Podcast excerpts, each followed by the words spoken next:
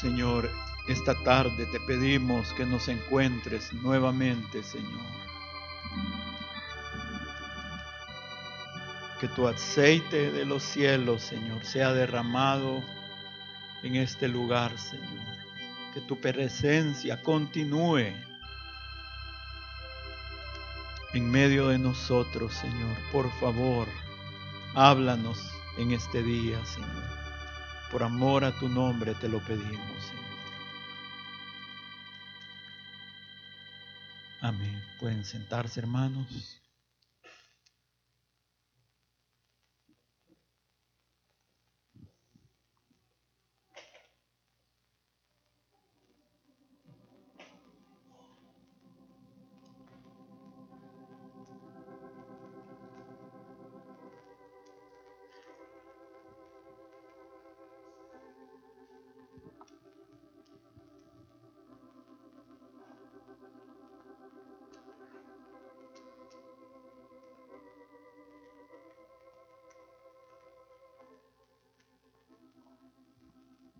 Tardes, hermanos. Qué bueno verlos.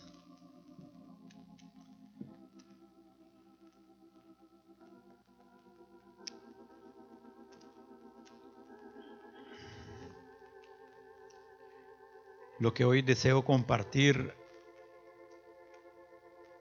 básicamente es una continuación de lo que nuestro hermano Carlos compartió el domingo pasado. Y el domingo pasado, en la mañana, en mi tiempo de oración, yo meditaba en este pasaje que vamos a leer. Vamos a Jeremías 35. 1. Palabra de Jehová que vino a Jeremías en días de Joacín, hijo de Josías, rey de Judá, diciendo, Ve a la casa de los recabitas y habla con ellos e introdúcelos en la casa de Jehová, en uno de los aposentos y dales a beber vino. Tomé entonces a Hazanías, hijo de Jeremías, hijo de Jabasinías, a sus hermanos, a todos sus hijos y a toda la familia de los recabitas y lo llevé a la casa de Jehová, al aposento de los hijos de Hanán, hijo de Igdalías, varón de Dios, el cual estaba junto al aposento de los príncipes, que estaba sobre el aposento de Masías, hijo de Salún, guarda de la puerta. Y puse, de, y puse delante de los hijos de la familia de los recabitas tazas y copas llenas de vino. Y les dije, bebed vino. Mas ellos dijeron, no beberemos vino, porque Jonadab, hijo de Recab, nuestro padre, nos ordenó diciendo, no beberéis jamás, vino vosotros, ni vuestros hijos, ni edificaréis casas, ni sembraréis cementeras, ni plantaréis viña, ni la retendréis, sino que moraréis en tiendas todos vuestros días, para que viváis muchos días sobre la faz de la tierra donde vosotros habitáis. Y nosotros hemos obedecido a la voz de nuestro padre Jonadab, hijo de Recab, en todas las cosas que nos mandó, de no beber vino en todos nuestros días, ni nosotros, ni nuestras mujeres, ni nuestros hijos, ni nuestras hijas, y de no edificar casa para morada nuestra, y de no tener viña, ni heredad, ni cementera Moramos pues en tiendas y hemos obedecido y hecho conforme a todas las cosas que nos mandó Jonadab, nuestro padre. Sucedió, no obstante, que cuando Nabucodonosor, rey de Babilonia, subió a la tierra, dijimos, venid y ocultémonos en Jerusalén de la presencia del ejército de los caldeos y de la presencia del ejército de los de Siria, y en Jerusalén nos quedamos. Y vino palabra de Jehová a Jeremías diciendo, Así ha dicho Jehová de los ejércitos, Dios de Israel. Ve y di a los varones de Judá y a los moradores de Jerusalén, ¿no aprenderéis a obedecer mis palabras, dice Jehová? Fue firme la palabra de Jonadab, hijo de Recab, el cual mandó a sus hijos que no bebiesen vino y no lo han bebido hasta hoy. Y por obedecer al mandamiento de su padre, y os he hablado a vosotros desde temprano y sin cesar y no me habéis oído. Y envié vosotros todos mis siervos los profetas desde temprano y sin cesar para decirlos, deciros, Volveos cada uno de vuestro mal camino y enmendad vuestras obras, y no vayáis tras dioses ajenos para servirles, y viviréis en la tierra que di a vosotros y a vuestros padres. Mas no inclinaste vuestro oído, ni me oísteis. Ciertamente los hijos de Jonadab, hijo de Recab, tuvieron por firme el mandamiento que les dio su padre. Pero este pueblo no me ha obedecido por tanto, así ha dicho Jehová de los ejércitos, Dios de Israel, he aquí yo traeré sobre Judá y sobre todos los moradores de Jerusalén todo el mal que contra ellos he hablado, porque les hablé y no oyeron, los llamé y no han respondido. Y dijo Jeremías a la familia de los recabitas, así ha dicho Jehová de los ejércitos, Dios de Israel, por cuanto obedecisteis al mandamiento de Jonadab, vuestro padre, y guardasteis todos sus mandamientos, e hicisteis conforme a todas las cosas que os mandó, por tanto, así ha dicho Jehová de los ejércitos, Dios de Israel, no faltará de Jonadab, hijo de Recab, un varón que delante de mí presencia, que esté delante de mi presencia todos los días.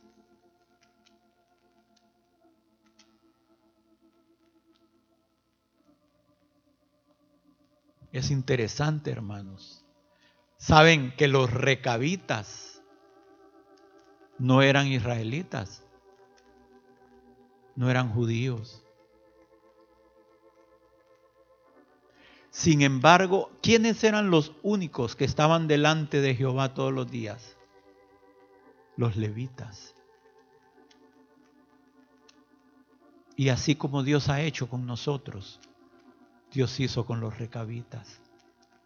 Ellos fueron reconocidos como verdaderos israelitas. De tal forma que en las escrituras hay diferentes lugares y no lo vamos a ver, pero hay recabitas que estaban entre los escribas Y este pasaje yo lo leí muchas veces, lo he leído. Y siempre me intrigaba, hermano, ¿saben? Siempre me intrigaba.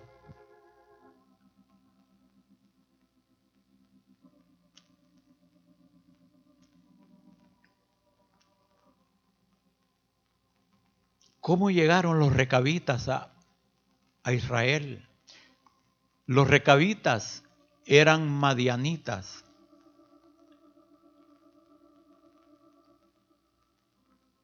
Eran los descendientes, hermanos, del suegro de Moisés, Reguel o Jetro. ¿Se acuerdan cuando Moisés le dijo, ven, ven con nosotros y nos serás ojos en el desierto? ¿Se acuerdan? Hay un pasaje que, que Moisés invita a Reguel, a Jetro y le dice, ven con nosotros. Tú conoces el desierto, no serás ojos. Y él le dice, no, sino que me quedaré en mi pueblo. Pero de ahí Moisés le vuelve a decir, y cuando estemos en nuestra tierra te haremos bien. El bien que Dios nos haga será el bien de ustedes. Pero no se vuelve a mencionar nada. Ahí la escritura deja como en el aire, no se sabe si fue en ese momento o fue más adelante. Lo cierto es que en jueces 1.16 dice, y los hijos del Ceneo, suegro de Moisés, jueces 1.16, y los hijos del Ceneo, suegro de Moisés, Moisés subieron de la ciudad de las palmeras, o sea, Jericó, con los hijos de Judá al desierto de Judá, que está en el Negev, cerca de Arad, y fueron y habitaron con el pueblo. En algún momento, ya sea en el tiempo de Moisés o después de eso, lo cierto es que ellos, hubieron grupos de madianitas, los descendientes de Jetro, que se incorporaron al pueblo de Israel.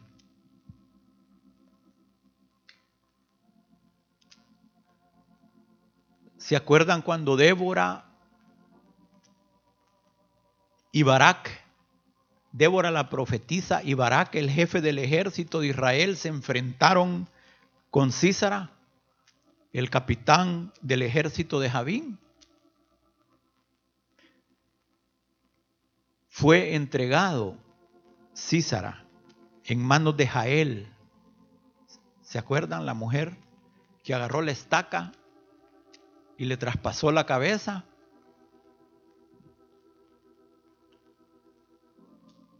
Ella era de esta tribu.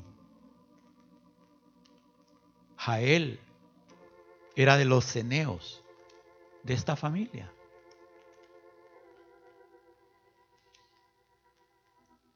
Ahora, hermanos, quiero que retrocedamos un poco el tiempo y vayamos donde es mencionado Jonadab, hijo de Recab el padre de esta gente. En Segunda de Reyes, capítulo 10, versículo 15. Yéndose luego de allí, se encontró con Jonadab, hijo de Recab. Ahí lo tenemos.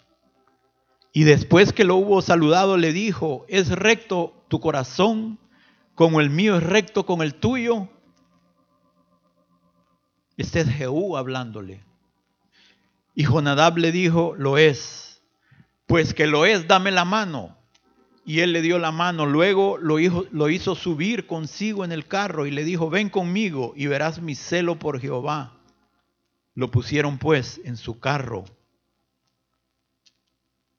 Y ahí vemos a Jonadab, hijo de Recab, hermanos. Y el recién ungido rey le dijo, ven conmigo para que veas mi celo de Jehová como testigo, porque era un hombre ya conocido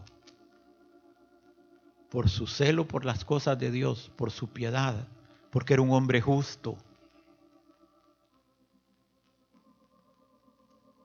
por su sabiduría.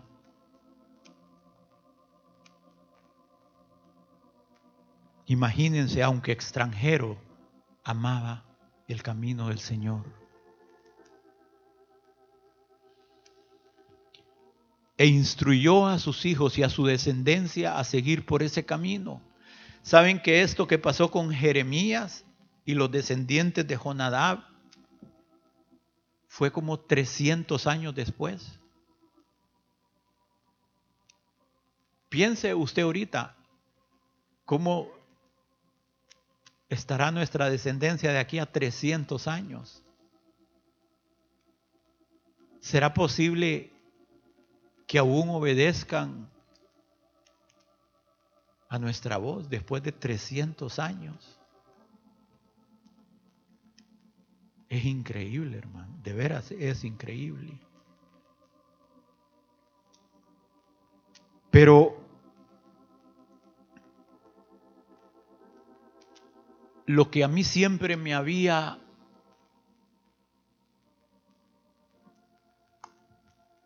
eh, llamado la atención o que no, no le entendía es por qué les había dado este mandamiento, que no habitaran en tiendas. Hermanos, Israel era la tierra, tierra prometida, ¿sí o no? Era la tierra prometida. Y decía, pero ¿por qué habitar en tiendas en lugar que Dios ya les ha dado? Porque uno lo entiende cuando Israel andaba en el desierto, ¿verdad? Morando de tienda en tienda, pero ya en la tierra, miren lo que Dios les había prometido a los israelitas. En Deuteronomio 6:10 cuando Jehová tu Dios te haya introducido en la tierra que juró a tus padres, Abraham, Isaac y Jacob, que te daría, en ciudades grandes y buenas que tú no edificaste, ¿para qué? Para que ellos vivieran en esas ciudades. En casas llenas de todo bien, para que ellos vivieran en esas casas. Que tú no llenas de todo bien que tú, tú no llenaste, y cisternas cavadas que tú no cavaste, viñas y olivares que no plantaste, y luego comas y te sacies. Era la, la tierra de la promesa, la tierra donde fluía la leche y la miel.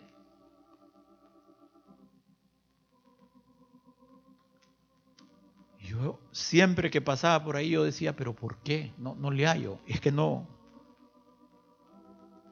¿verdad? O sea, a veces si Dios no nos muestra algo, fíjense que no lo vemos, por más sencillo que sea. Pero el domingo pasado, y fíjense que yo leí este pasaje cuando en mi tiempo de oración en la mañana, yo volví a decir, pero esta gente. Pero el domingo pasado, ve, vamos a este pasaje, Hebreos 11:8.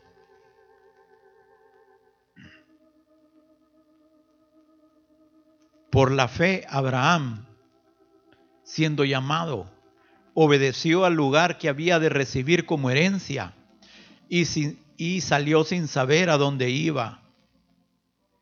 Por la fe, miren, habitó como extranjero en la tierra prometida como en tierra ajena, morando en tiendas con Isaac, con Jacob, coherederos de la misma promesa porque esperaba la ciudad que tiene fundamentos, cuyo arquitecto y constructor es Dios.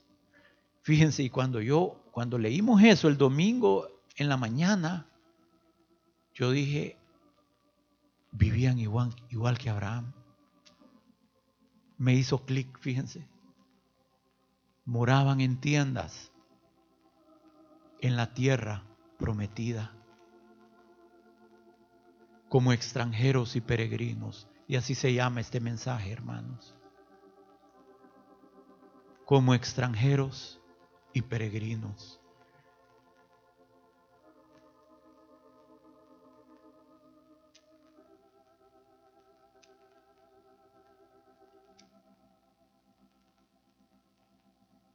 ¿Por qué? Porque esperaban la ciudad que tiene fundamentos, la ciudad de Dios.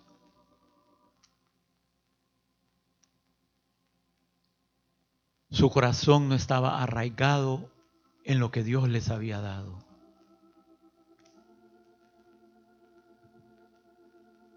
Hermanos, no hay ningún problema en vivir en una linda casa. Qué bueno que el Señor nos permita algo así, ¿verdad? Qué bueno que el Señor nos bendiga en abundancia. El problema no es la abundancia, el problema es si eso se arraiga en nuestro corazón.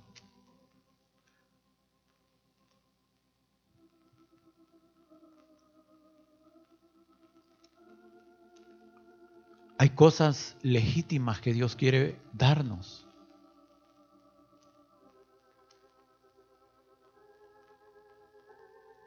Fíjense, dice Deuteronomio 6:10, lo que estábamos leyendo en el 11. Y casas llenas de todo bien que tú no llenaste, y cisternas cavadas que tú no cavaste, viñas y olivares que no plantaste, y luego comas y te sacies. Cuídate de no olvidarte de Jehová que te sacó de tierra de Egipto de casa de servidumbre. A Jehová tu Dios temerás y a Él solo servirás y por su nombre jurarás. No andaréis en pos de dioses ajenos, de los dioses de los pueblos que están en vuestros contornos.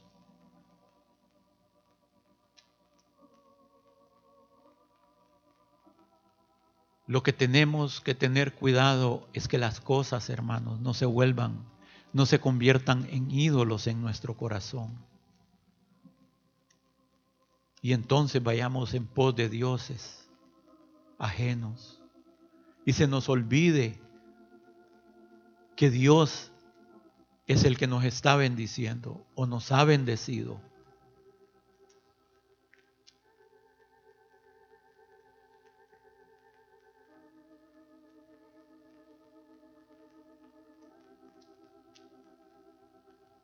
Y aún el mandamiento de Recab sobre sus hijos, sobre su descendencia, era aún más fuerte, era aún más estricto que la forma en que vivía Abraham, Isaac y Jacob.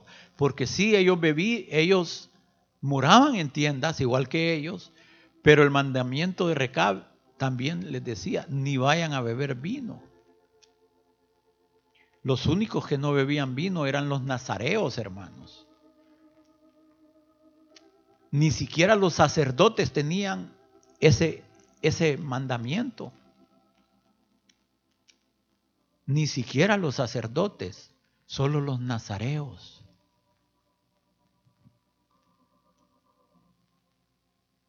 ¿Y usted cómo sabe que Abraham bebía vino? Y no, no le dio Melquisedec pan y vino, hermanos, para celebrar la victoria en una muestra lo que hizo nuestro Melquisedec, que partió pan y vino y ahí instituyó la cena del Señor. es lo mismo.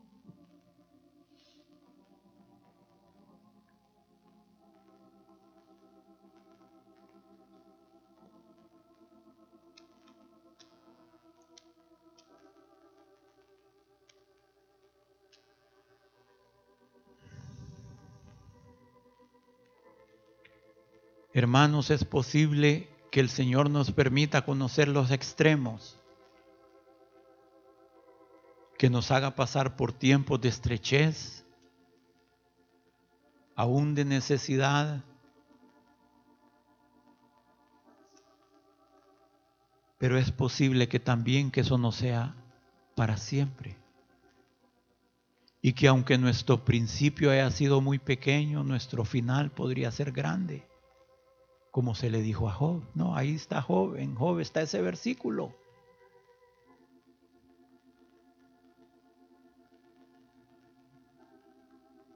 Pero a veces necesitamos conocer la estrechez por varias razones.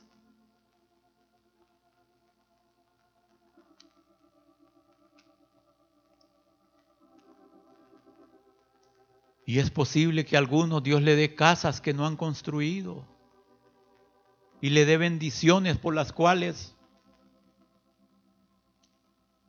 tal vez ni se las esperaba.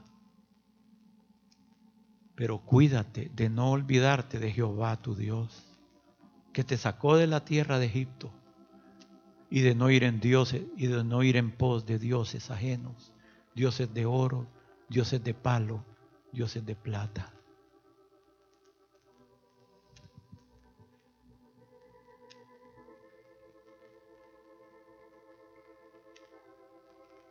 ¿No era Abraham riquísimo, hermanos?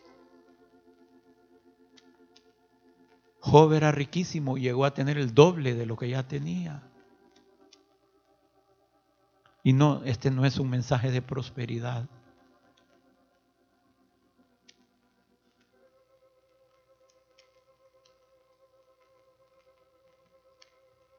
Pero tampoco estamos cerrados a las bendiciones. Amén, hermanos.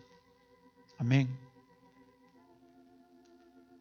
El Señor decide a quién enriquece, a quién empobrece.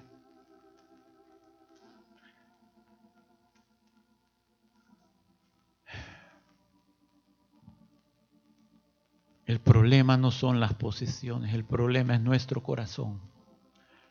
La avaricia puede llegar, llenar a un pobre o puede llenar a un rico. ¿Sí?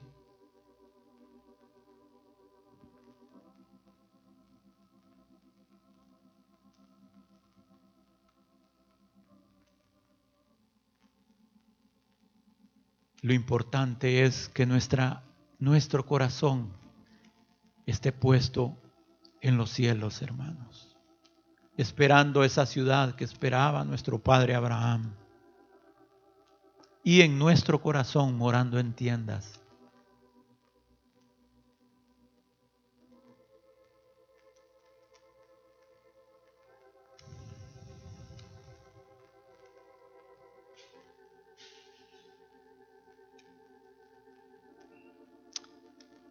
Dice que Abraham llegó a ser tan rico Y Lot llegó a ser tan rico que ya no cabían en la tierra y empezó a haber disensión. Y Abraham, el que había recibido la promesa, le dijo, Lot, no haya disensión ahora entre tú y yo, pues somos hermanos. Si tú agarras a la derecha, yo me voy a la izquierda. Si agarras para enfrente, me voy para acá.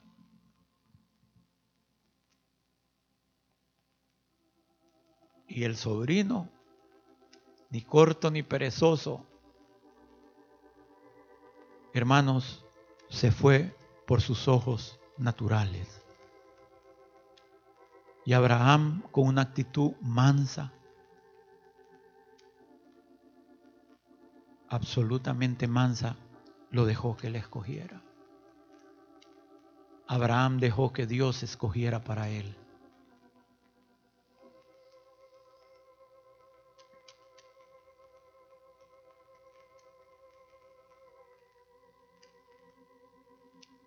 Y alzó Lot sus ojos y vio, vio toda la llanura del Jordán, que toda ella era de riego, como el huerto de Jehová, como la tierra de Egipto en la dirección de Zoar, antes que destruyese Jehová a Sodoma y Gomorra. Entonces Lot escogió para sí toda la llanura del Jordán. Y se fue Lota al oriente y se apartaron el uno del otro. Hermanos, necesitamos pedirle al Señor que Él nos ayude en nuestras decisiones. Porque somos ciegos. Vemos pero no vemos. necesitamos, como dijo alguien, oremos por nuestras decisiones para que no tengamos que orar por las consecuencias de nuestras decisiones. O sea, si no oramos por las decisiones, vamos a tener que orar por las consecuencias. Entonces, hermanos, Abraham simplemente se hizo para atrás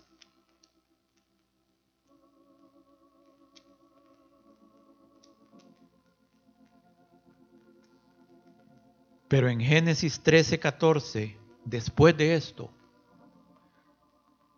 y dijo, y Jehová dijo a Abraham, después que Lot se apartó de él, alza ahora tus ojos y mira desde el lugar donde estás hacia el norte y el sur, al oriente y al occidente, porque toda la tierra que ves la daré a ti y a tu descendencia para siempre. Y haré tu descendencia como el polvo de la tierra que si alguno puede contar el polvo de la tierra, también tu descendencia será contada. Levántate y ve por la tierra a lo largo de ella y a su ancho, porque a ti te la daré.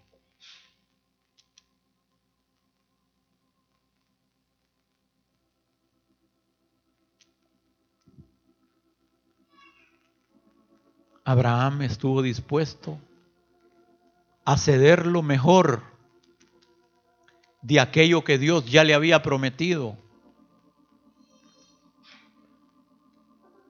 Pero como el que decide Dios, hermanos.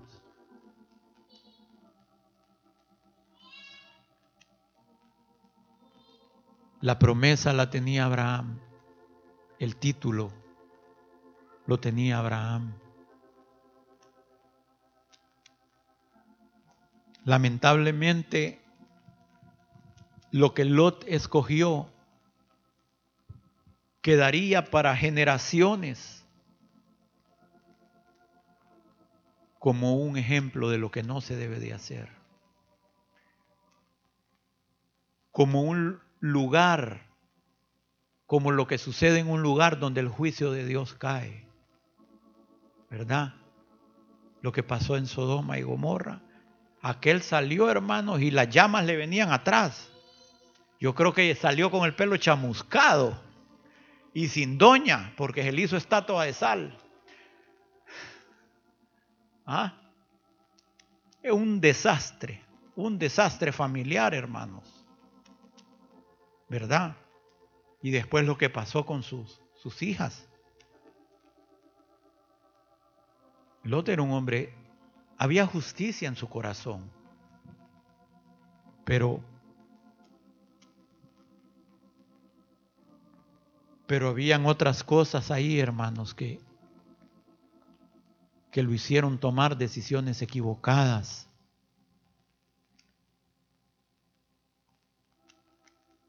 Señor, guíanos, guíanos. Hermanos, oremos por cada decisión. Oremos por cada situación que se nos presenta. Para que la providencia de Dios nos guíe su mano. A veces no es fácil escuchar de Dios, a veces el Señor permite que escuchemos, pero a veces no escuchamos. Entonces, Señor, tu providencia nos guíe.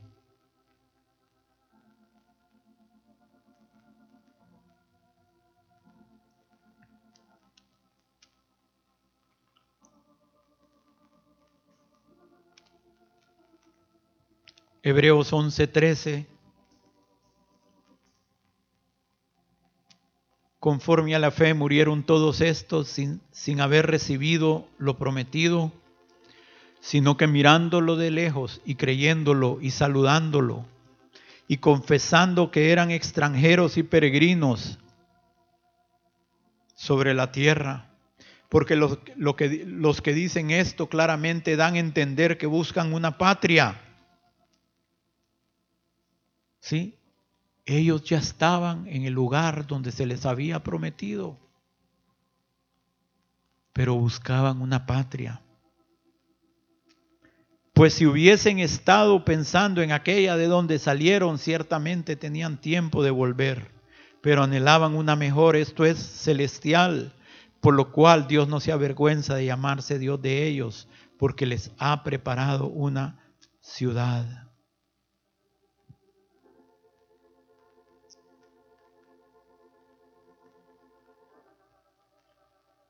Hermanos, nuestra morada final no es aquí en la tierra, es en los cielos.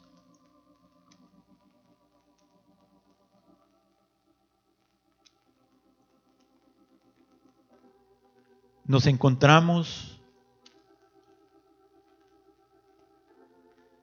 como peregrinos porque solo estamos de camino, amén mientras dure este viaje que se llama vida. Cuando demos el último respiro, vamos a la morada eterna. Hebreos 13:13 dice, salgamos pues a él fuera del campamento, llevando su vituperio porque no tenemos aquí ciudad permanente, sino que buscamos la porvenir. Y dice en otro pasaje en hebreo, porque, no porque nos hemos acercado al monte de Sión, a la ciudad del Dios vivo, Jerusalén la celestial, a la compañía de muchos millares de ángeles.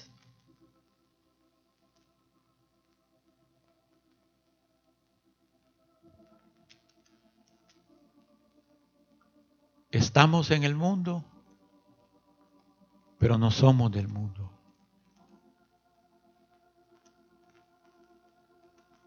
Yo les pregunto, hermanos,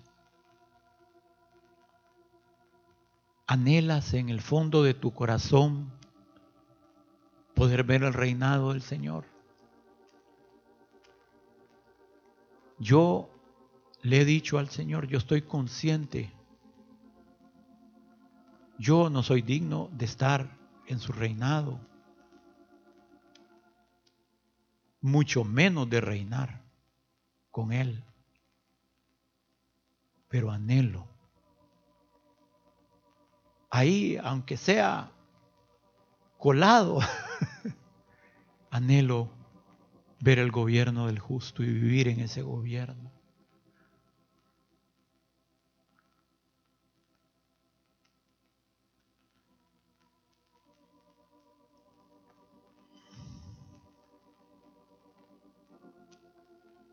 Pero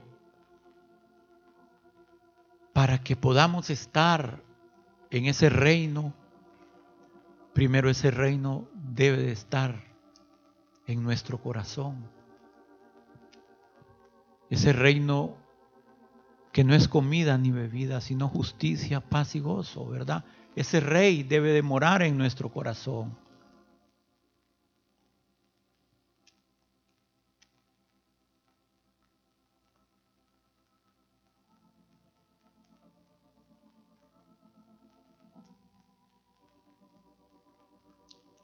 Y lo que compartía Carlos.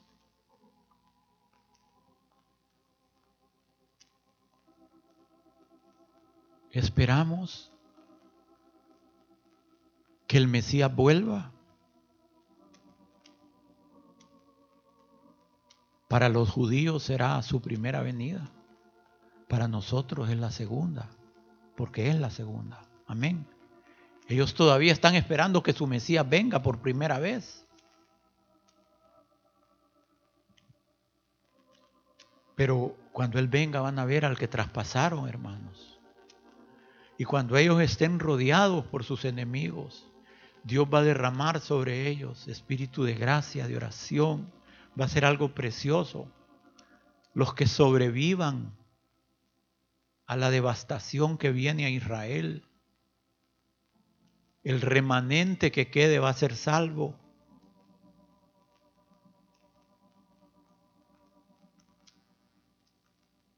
Entonces va a poner sus pies sobre el monte de los olivos. Entonces va a empezar a hacer justicia. Va a empezar por las naciones que van a haber destruido a Israel. Todas las naciones de alrededor. Y va a empezar el judío a establecer su reino nación por nación, nación por nación, nación por nación, hasta que su reino sea establecido en la tierra. Y ese reino de justicia va a durar mil años. No quisieran poder ser parte de eso, aunque sea como un miembro pequeño de ese reino, hermano. Yo sí lo anhelo, hermano. No lo merezco, pero yo lo anhelo, poder llegar a ese reino. Ver que se haga justicia.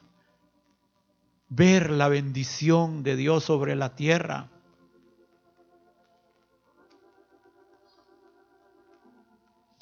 Y dice la escritura que después de los mil años, porque el enemigo va a ser atado al principio de, los mil años. Y después de mil años el enemigo va a ser desatado por última vez. Y va a volver a engañar a muchas naciones por un breve tiempo, que se van a volver a levantar, imagínense, después de un reinado de bendición, de prosperidad, de salud, un reinado, hermanos, yo creo que nuestra imaginación no alcanza para pensar en toda la bendición que va a haber en el reinado de nuestro Señor. Porque dice el Señor a sus apóstoles, bienaventurado el que alcance a ver eso.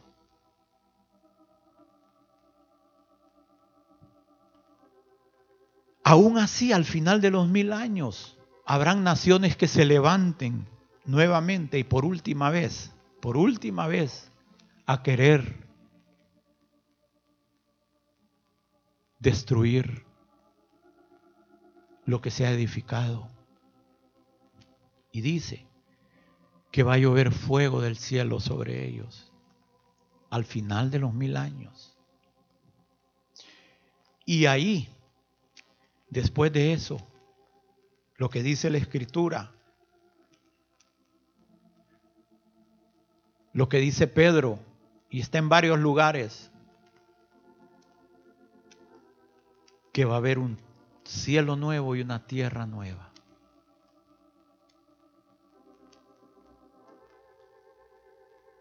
Y todo va a ser consumido por el fuego.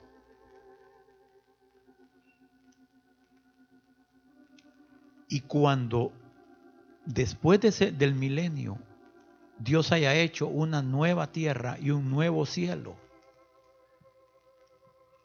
es que viene lo que habló nuestro hermano Carlos. Dice, vi descender del cielo la nueva Jerusalén, ataviada como una novia para su esposo. Y es ahí donde se va a consumar. ¿Cuál es el misterio más grande? Una de las cosas que los judíos nunca pudieron entender que el verbo se hizo carne, hermanos. Dios en el hombre, eso fue lo que pasó con nuestro Señor Jesús, amén. El verbo se hizo carne.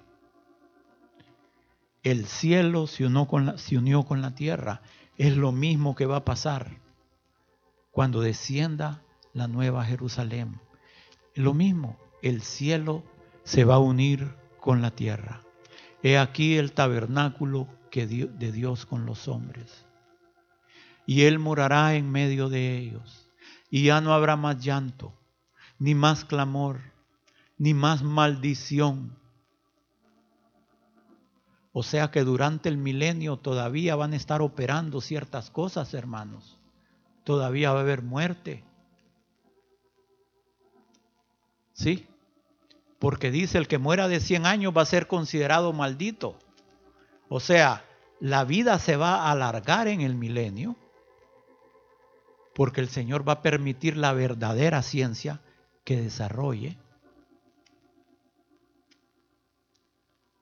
¿Y qué sabemos?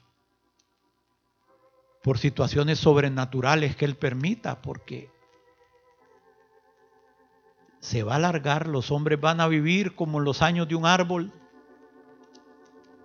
pero van a haber cosas que todavía van a seguir operando en el milenio, hasta después del milenio, ya no habrá más maldición, ya no habrá más muerte, ya no habrá más llanto. Anhelamos ver el reinado de nuestro Señor, hermanos. Yo sí quisiera. Si eso sucede en mi vida, yo sé que va a ser un milagro del Señor, hermanos. Pero también sé, sé que no es del que quiere ni del que corre, sino de Dios que obra con misericordia. Y va Él, Él quiera tener misericordia de mí y de usted.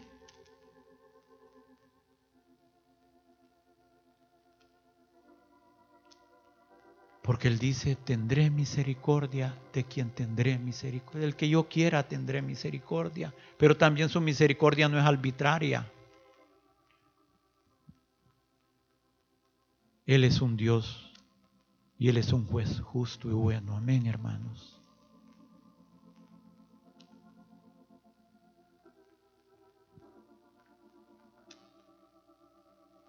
Apocalipsis, pónganse de pie, Apocalipsis 21, 1.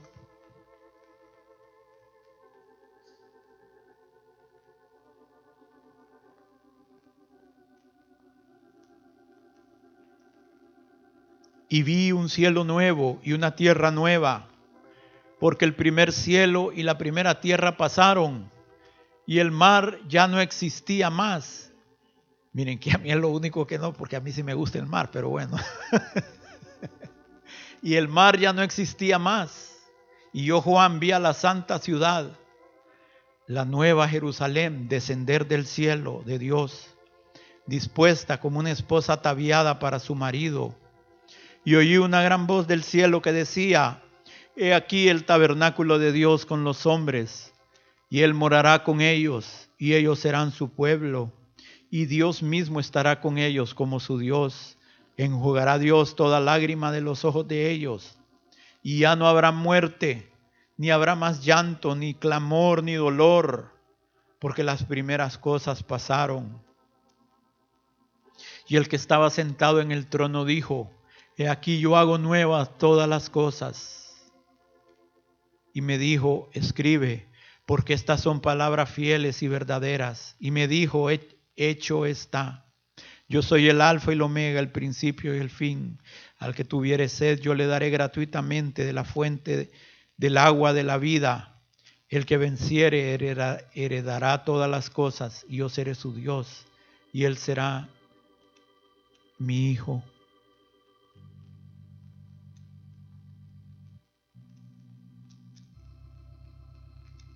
Apocalipsis 21:10. Y me llevó en el espíritu a un monte grande y alto y me mostró la gran ciudad santa de Jerusalén, esa que esperaba Abraham, Isaac y Jacob, cuyo arquitecto es Dios, que descendía del cielo de Dios, teniendo la gloria de Dios, y su fulgor era semejante al de una piedra preciosísima, como piedra de jaspe, diáfana como el cristal.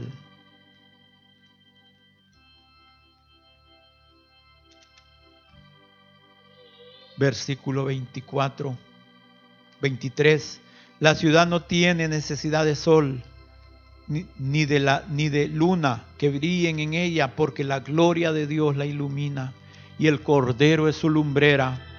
Y las naciones que hubiesen sido salvas andarán a la luz de ella y los reyes de la tierra traerán su gloria y honor a ella. Sus puertas nunca serán cerradas de día, pues allí no habrá noche, y llevarán la gloria y la honra de las naciones a ella, y no entrará en ella ninguna cosa inmunda o que hace abominación y mentira, sino solamente los que están inscritos en el libro de la vida del Cordero.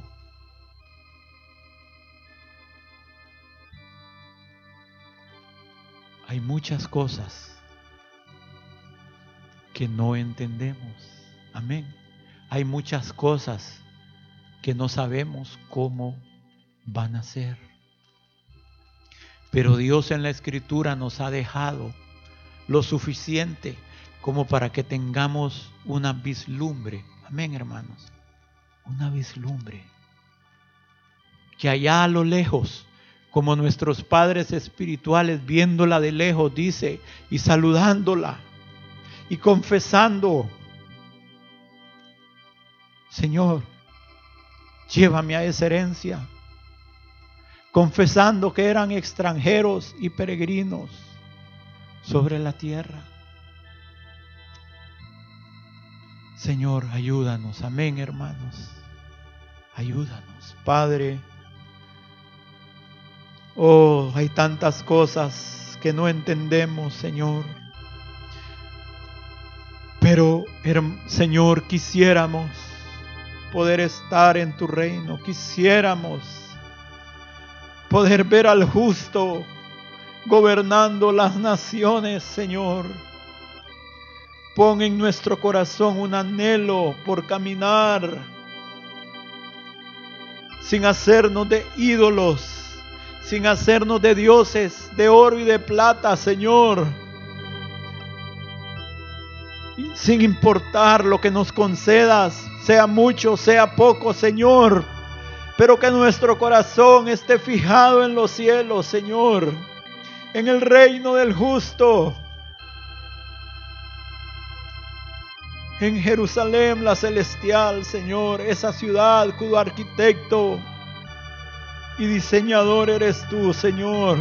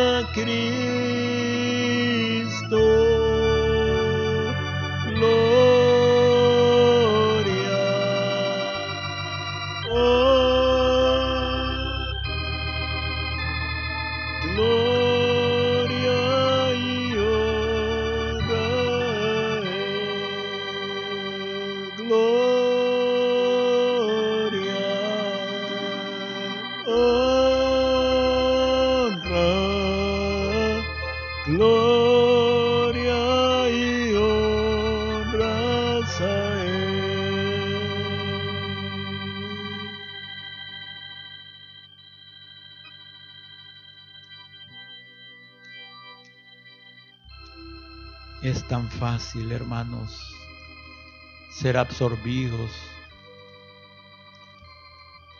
por los afanes.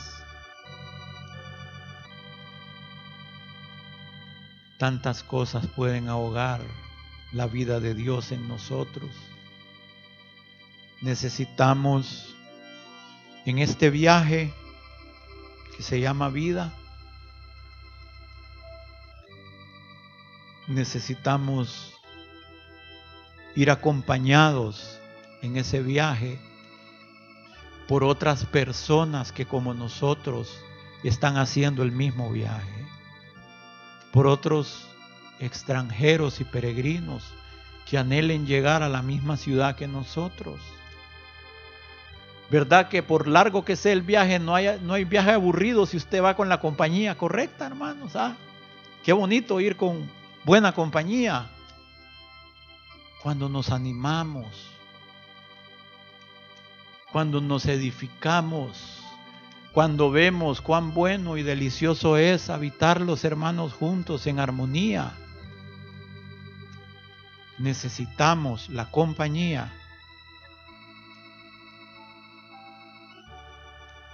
de nuestros hermanos en la fe, hermano. No vamos a poder hacer el viaje solos.